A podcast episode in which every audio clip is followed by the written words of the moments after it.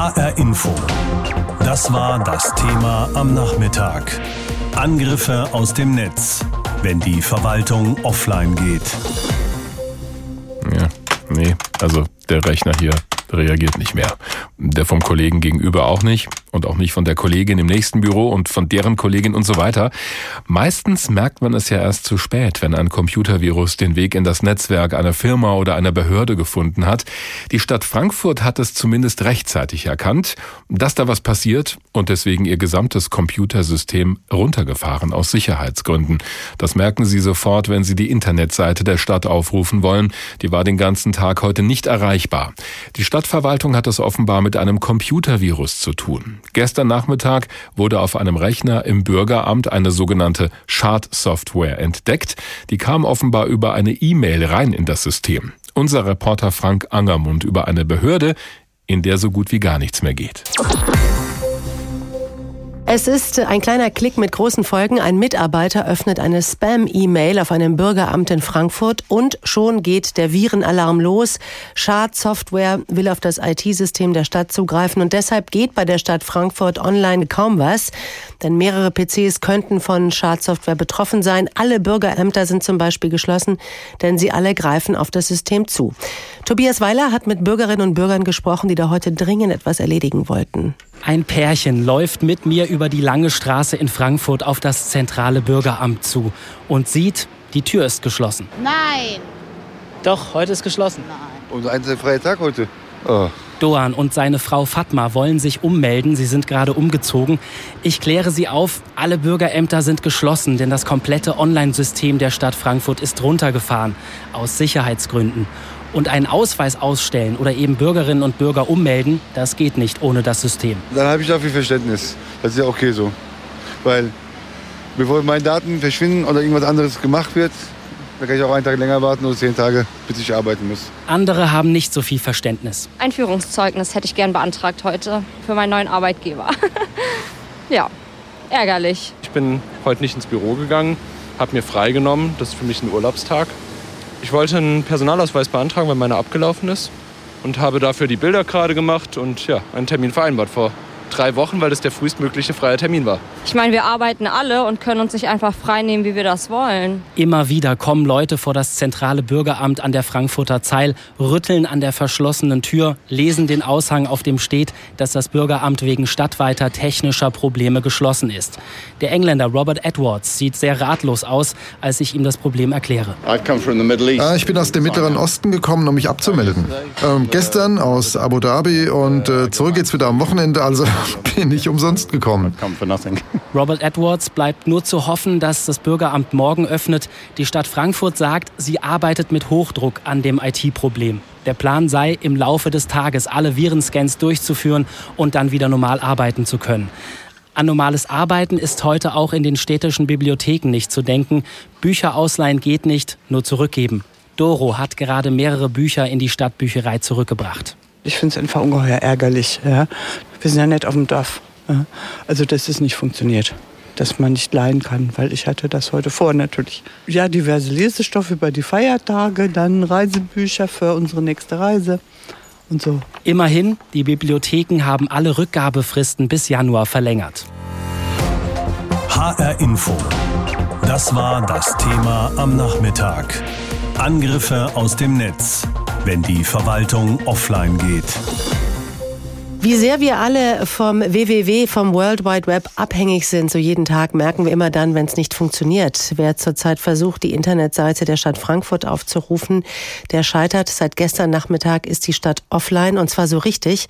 Weder die Internetseite kann aufgerufen werden, noch funktioniert die E-Mail-Kommunikation. Auch der Publikumsverkehr war gar nicht bis eingeschränkt nur möglich. Es konnten zum Beispiel heute keine Ausweise beantragt werden, keine Termine gemacht werden. Auch betroffen war und ist die Kfz-Zulassungsstelle. Also musste man sich mit dem guten alten Telefon heute behelfen und man kann sich schon lebhaft vorstellen, wie schwierig das ist in einer Großstadt wie Frankfurt. Das ist alles zunächst einmal nicht erfreulich, aber vor allem ist es besorgniserregend, denn das IT-System der Stadt wurde nach einem Virusalarm lahmgelegt. Ähnliches ist schon vor knapp zwei Wochen an der Uni Gießen passiert. Dort ist mittlerweile auch ein Hackerangriff bestätigt worden und die Hochschule ist seitdem offline. Ich habe mit Dennis Schirmacher vom Computermagazin CT gesprochen und ihn zunächst einmal gefragt, Erst die Uni Gießen, jetzt die Stadt Frankfurt. Täuscht der Eindruck oder sind zunehmend Verwaltungen von solchen Computerangriffen betroffen? Naja, also ich würde schon sagen, dass es jetzt nicht insbesondere auf äh, Behörden und Verwaltungen geht, sondern es ist einfach eine große Welle, sage ich mal, die halt auf vieles abzielt. Die nehmen dann halt sozusagen alles mit, was sie bekommen können. Man hat ja in der Vergangenheit auch schon unzählige Firmen, die es erwischt hat.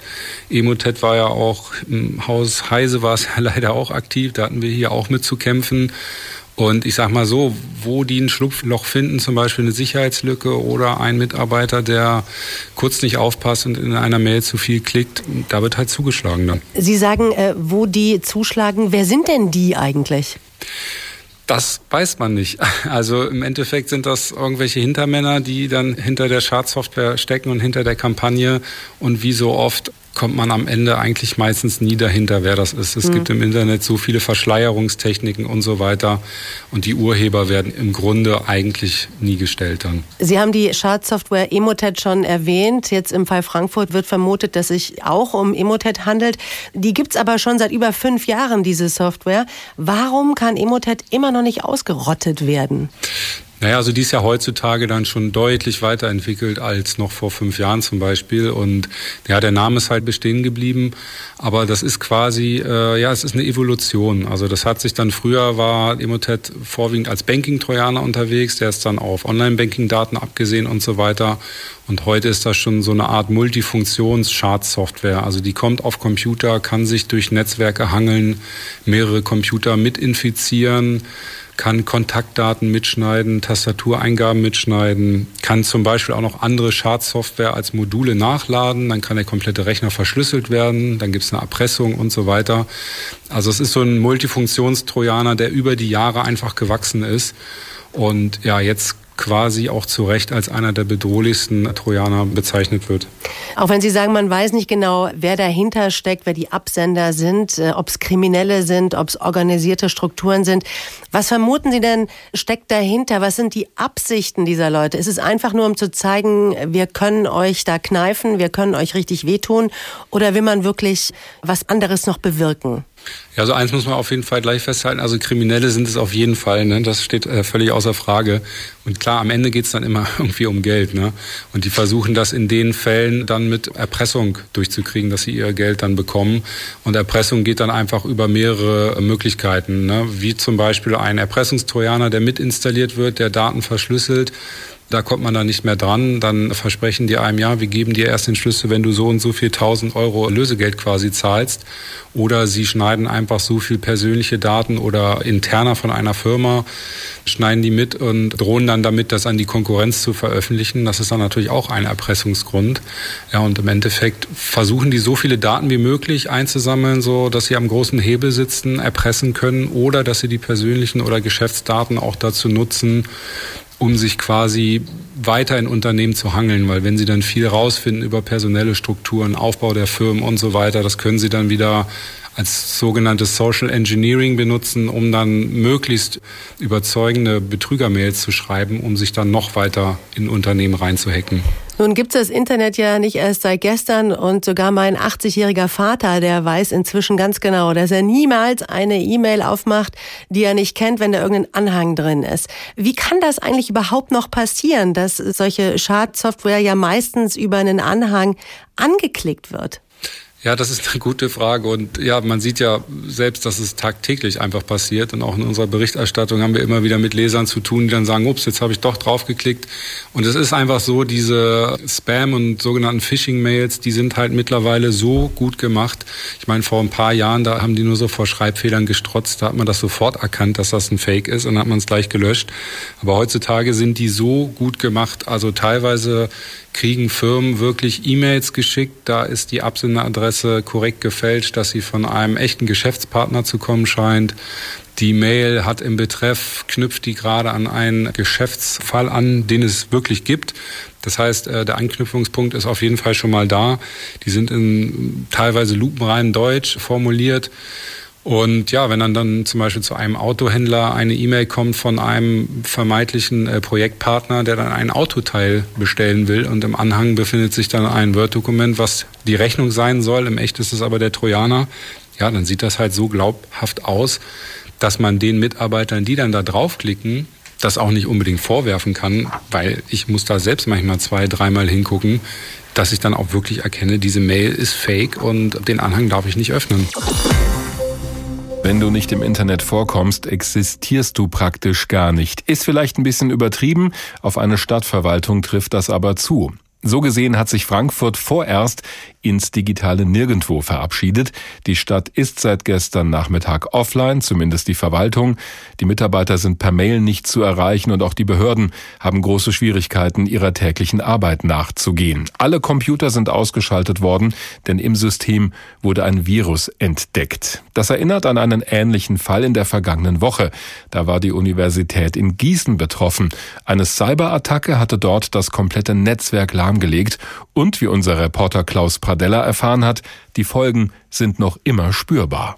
Elf Tage nach dem Cyberangriff ist das Netz der Uni Gießen weiterhin lahmgelegt. Alles, was bisher mit Hilfe der Computeranbindung funktionierte, muss in anderer Weise erledigt werden. In den Vorlesungen greifen die Dozenten deswegen wieder auf Papier und Overhead-Projektor zurück. In der Unibibliothek werden Bücher wieder wie vor 20 Jahren mit Ausleihzetteln ausgeliehen. Vieles allerdings funktioniert nicht ohne IT. Ich schreibe gerade meine Bachelorarbeit, das ist ein bisschen schwierig, weil ich da nicht so an Bücher komme, aber dann ähm, streife ich gerade so viel durch die Bibliothek und suche einfach in den Regalen, ob mir irgendwas gefällt und nehme das dann raus. Sehr beschränktes Arbeiten, also hauptsächlich im Labor. Auswertungen sind eben ohne PCs relativ schwer möglich. Nicht besonders produktiv, so ganz ohne Computer, weil ja alle unsere Arbeit auch über den Computer läuft. Und wenn wir die jetzt alle ausmachen müssen, funktioniert da leider nichts. Wir können keine Versuche erheben, wir müssen unsere Versuchspersonen nach Hause schicken, leider, weil das alles tatsächlich über die PCs läuft. Wenigstens das E-Mail-System soll in den nächsten Tagen zumindest in einem Notbetrieb wieder in Gang gesetzt werden. Dafür verteilt die Hochschule seit Wochenbeginn 38.000 Passwörter an Studierende und Mitarbeiter. Die Angehörigen müssen sich die Briefkuverts persönlich dafür in einer Turnhalle am Campus der Sportwissenschaften abholen und dafür lange Wartezeiten in Kauf nehmen. Es ist auch eine recht lange Schlange hier überall. Ja, jetzt 40 Minuten warte ich jetzt. Ich war kurz vor zwei hier. Aber nicht nur beim Erhalt des neuen E-Mail-Passworts müssen die Uni-Angehörigen Geduld zeigen. Die Untersuchung des Netzwerkes mit den Tausenden von Computern dauert einfach ihre Zeit und dafür bittet Gießens Uni-Präsident Joybratu Mukherjee um Verständnis. Wir sind eine große Hochschule. Wir haben sehr viele Einzelkomponenten. Wir haben sehr viele Server. Wir haben sehr viele End-User. Wir haben sehr viele Beschäftigte mit ihren dienstlichen Endgeräten, die Windows-basiert sind.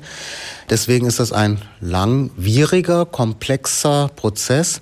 Wir haben letzte Woche schon zu Beginn ja absehen können, dass wir es nicht mit einer Frage von Tagen, sondern von Wochen zu tun haben, bis wir wieder Basisdienste haben und mit einer Frage von Monaten, bis wir wieder eine vollständige Funktionalität, den Status Ante haben. Deswegen müssten alle Betroffene, ob in Lehre, Forschung, Dienstleistungsbereichen oder in der Verwaltung, improvisieren und sehen, was machbar ist. Wir müssen auch analoge Semesterapparate wieder pflegen. Die Lehrenden tun das. Es packen alle mit an. Ich finde es sehr honorig, dass wir mit allen Möglichkeiten, die wir haben, schauen, dass wir den Forschungs- und Lehrbetrieb unter sehr widrigen Bedingungen weiterführen. Die Mitarbeiter im Hochschulrechenzentrum haben jedenfalls auch über die Weihnachtsfeiertage kaum eine Pause.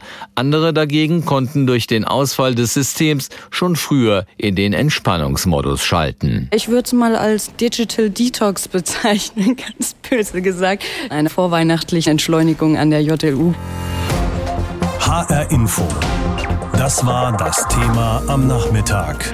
Angriffe aus dem Netz, wenn die Verwaltung offline geht. Erst hat es die Universität in Gießen erwischt und jetzt die Stadt Frankfurt und dann offenbar auch noch Bad Homburg. Seit gestern Nachmittag ist die Stadtverwaltung in Frankfurt mehr oder weniger in die digitale Steinzeit katapultiert worden. Schuld daran ist wahrscheinlich ein Hackerangriff. Die Stadt ist im Internet nicht zu erreichen, weder über die Internetseite noch per E-Mail. Die Bürgerämter können nicht arbeiten, die Zulassungsstelle ist davon betroffen, sogar die Feuerwehr, wobei die Stadt sagt, na ja, die Feuerwehr ist einsatzfähig, weil zum Beispiel die Zentrale autark funktioniert, also da läuft es notfalls auch offline. Schlimmer hat es die Universität in Gießen erwischt. Dort geht seit elf Tagen fast nichts mehr. Keiner kann Bücher ausleihen oder auch Zeugnisse für Prüfungen erstellen, denn an die Daten kommt im Moment keiner mehr ran. Unser Redakteur Oliver Günther ist einer der beiden Autoren von Cybercrime, so heißt ein HR Info Podcast. Er hat sich immer wieder mit diesem Thema beschäftigt. Vorhin habe ich mit ihm gesprochen. Oliver, erst Gießen, jetzt Frankfurt. Jedes Mal sind öffentliche Einrichtungen das Ziel gewesen. Da gibt's ja noch andere Beispiele. Warum trifft es ausgerechnet die anscheinend immer öfter? Ja, das stimmt und dafür gibt's mehrere Gründe. Also zum einen ganz wichtig ist, solche Angriffe wie jetzt in Frankfurt oder Gießen, das sind keine gezielten Angriffe, sondern das sind Massenattacken. Die Angreifer verschicken massenhaft Schadsoftware per E-Mail in der Hoffnung, dass irgendjemand irgendwo diese E-Mail öffnet, damit sich diese Schadsoftware dann installiert und die Hackerattacke starten kann. Und das passiert halt immer wieder. Der zweite Grund ist, diese Angriffe sind technisch inzwischen immer ausgefeilter. Also das Hauptangriffswerkzeug sind E-Mails. Und früher waren solche E-Mails voller Rechtschreibfehler, die kamen von unbekannten Absendern, die waren schnell verdächtig. Aber das hat sich total geändert. Heute spähen die Angreifer vorher die Mailprogramme, die Kontaktlisten aus, sodass die gefährlichen E-Mails dann vermeintlich von einem Freund oder einem guten Kollegen kommen. In Frankfurt ist das jetzt zum Beispiel der Fall gewesen. Mhm. Und da schöpft dann halt jemand keinen Verdacht, öffnet einen Anhang und schon ist der Angreifer dring im Netzwerk. Und der dritte Grund ist, viele Einrichtungen, Verwaltungen, Unibetriebe oder auch Kliniken sind immer abhängiger von der IT. Also wo man früher Ausweise per schriftlichem Formular beantragt hat, geht es heute online. Bibliotheken, Leihscheine früher auch, Papier, heute alles online. Das ist kundenfreundlich, das spart Geld, aber das macht diese Einrichtungen halt immer anfälliger für IT-Attacken. Wenn diese Angreifer anscheinend ja auch immer schlauer vorgehen und diese Mails nicht mehr so plump daherkommen wie früher, kann man denn sagen, wer dahinter steckt? Also ich denke, wenn es um öffentliche Einrichtungen oder auch Kliniken geht, dann geht es um Erpressung. Also die Hacker legen Systeme lahm, indem sie vor allen Dingen Daten verschlüsseln und hinterher dann Geld haben wollen, nach dem Motto, wir helfen euch, die Daten zu entschlüsseln, wieder nutzbar zu machen, aber dafür wollen wir Geld haben. Im Fall Gießen hat jetzt äh, heute interessanterweise die Generalstaatsanwaltschaft in Frankfurt mitgeteilt, dass bei dieser Attacke auf die Uni genauso ein sogenannter Erpressungstrojaner verwendet wurde. Ob da jetzt Lösegeld gefordert wurde oder nicht, das ist bislang unbekannt. Ich würde aber sagen, so eine Forderung wäre jetzt eher normal. Da reden wir also über Stadtverwaltungen, Hochschulen oder auch Krankenhäuser. Wie sind diese Einrichtungen normalerweise denn gegen Cyberangriffe geschützt? Also bei unseren Recherchen für unseren Podcast Cybercrime haben wir immer wieder gehört, dass viele Behörden, auch Unternehmen das Risiko einer solchen Attacke bis heute unterschätzen. Nochmal das Beispiel Kammergericht Berlin. Da hat man immer noch gearbeitet mit völlig veralteten Softwareprogrammen, mit völlig veralteten Betriebssystemen. Das spart Geld, ist bequem, aber ist gefährlich, denn nur aktuelle Programme und aktualisierte Betriebssysteme, Stichwort Update, sind einigermaßen sicher.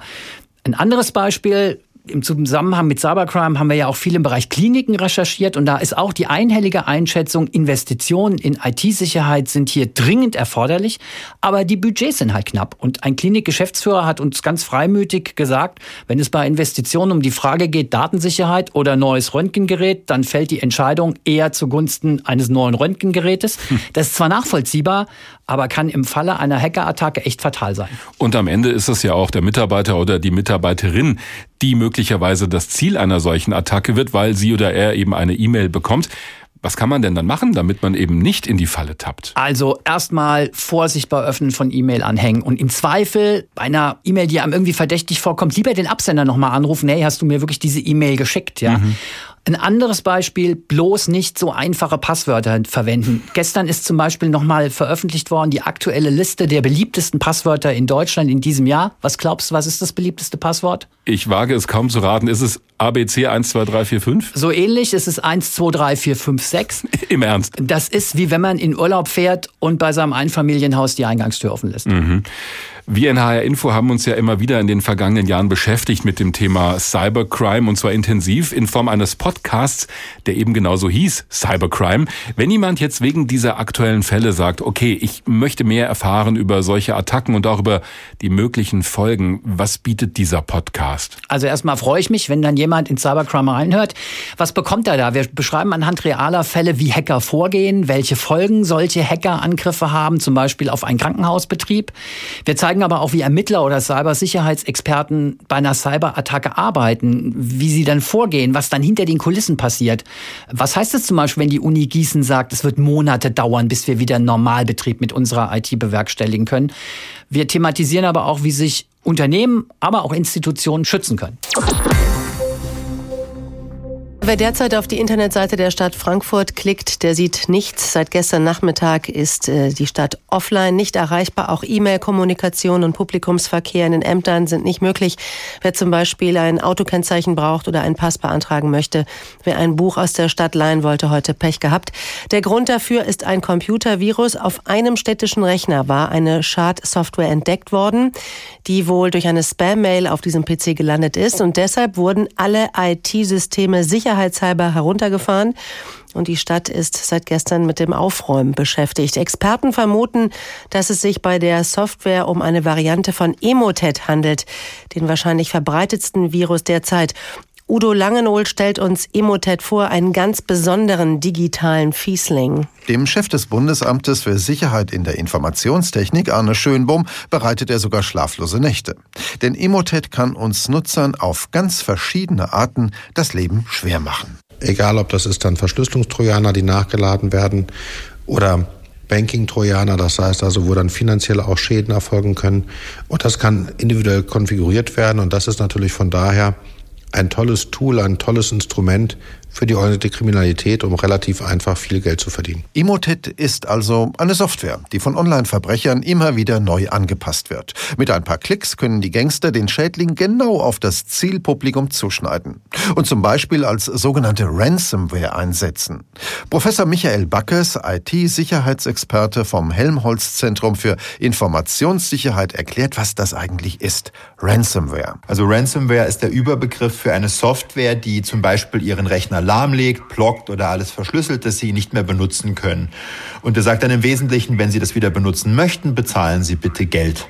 Also es ist digitale Erpressung, damit Sie Ihrem, Ihrem Geschäft eigentlich weiter nachgehen können. Emotet verschickt perfekt gefälschte E-Mails. Ich bin auch schon ums Haar drauf reingefallen. Wir Nutzer sollen dazu verleitet werden, auf einen Link oder ein angehängtes Dokument zu klicken. Dann wird Software nachgeladen, der Rechner wird verschlüsselt. An die Daten kommt niemand mehr ran, außer denen, die den Schlüssel dazu haben. Wenn Sie mal die, die Schadsoftware auf Ihrem Rechner haben, dann haben Sie meistens verloren.